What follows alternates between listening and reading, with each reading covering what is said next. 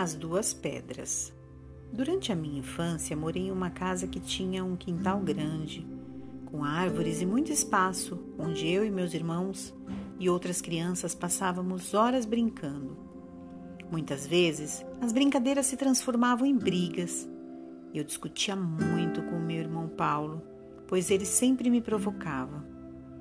Quando eu ficava irritado, procurava destruir o que era dele essas brigas muitas vezes terminavam em choro, levando mamãe a deixar suas tarefas e interferir.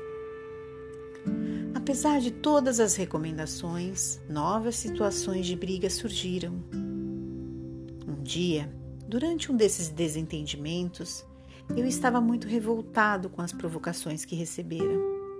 Quando mamãe chegou, comecei a reclamar da presença de Paulo em nossa casa. Não gostava do fato dele ser meu irmão. Preferia que ele não estivesse mais ali, pois não aguentava mais suas agressões. Ele também falava, colocando para fora suas queixas contra mim. Mamãe esperou que nos acalmássemos e fez com que sentássemos num banco que havia debaixo da jabuticabeira. Pegou duas pedras e pediu que passássemos as mãos sobre elas chamando a nossa atenção para as partes pontiagudas e ásperas de suas superfícies, e perguntou: Vocês têm alguma sugestão de como tornar essas pedras lisas e brilhantes?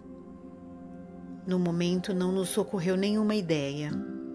Ela começou a esfregar uma pedra na outra e pequeninas partículas iam saindo das mesmas. Depois de um tempo, as pedras começaram a ficar mais arredondadas e mais lisas.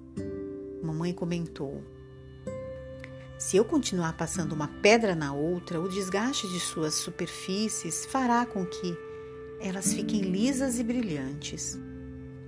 Podemos comparar essas duas pedras com o relacionamento entre as criaturas humanas. Deus coloca as pessoas juntos numa família para que na convivência do dia a dia os defeitos de cada uma possam ser desgastados, a fim de deixar transparecer a beleza que cada pessoa tem interiormente. Para isso, as lascas do orgulho, do egoísmo, da mágoa vão sendo eliminadas até deixar transparecer o brilho da compreensão do perdão e da tolerância Gostaria que vocês passassem muito e pensassem muito sobre isso antes de provocarem os desentendimentos. Então, essa lição nos tocou fundo. Daquele dia em diante, nos tornamos mais vigilantes, procurando resolver os nossos problemas com mais calma e compreensão. Esses ensinamentos levei comigo e foi muito importante na aceitação das pessoas com as quais tive que conviver. Aprendi que a tolerância e a compreensão para com os defeitos dos outros nos levam a viver mais harmoniosamente e nos tornam mais felizes, pois a paz e o amor vão crescendo dentro de nós. Do livro A Vida Ensinou Contos Psicofran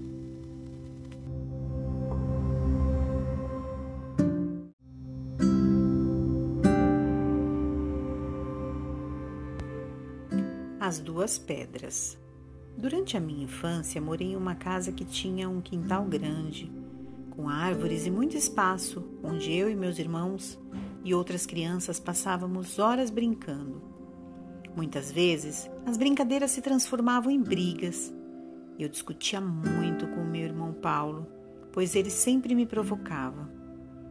Quando eu ficava irritado, procurava destruir o que era dele essas brigas muitas vezes terminavam em choro, levando mamãe a deixar suas tarefas e interferir.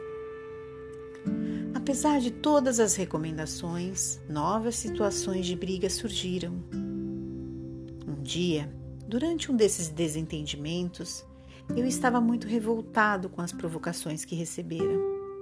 Quando mamãe chegou, comecei a reclamar da presença de Paulo em nossa casa.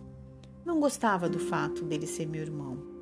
preferia que ele não estivesse mais ali, pois não aguentava mais suas agressões. Ele também falava, colocando para fora suas queixas contra mim.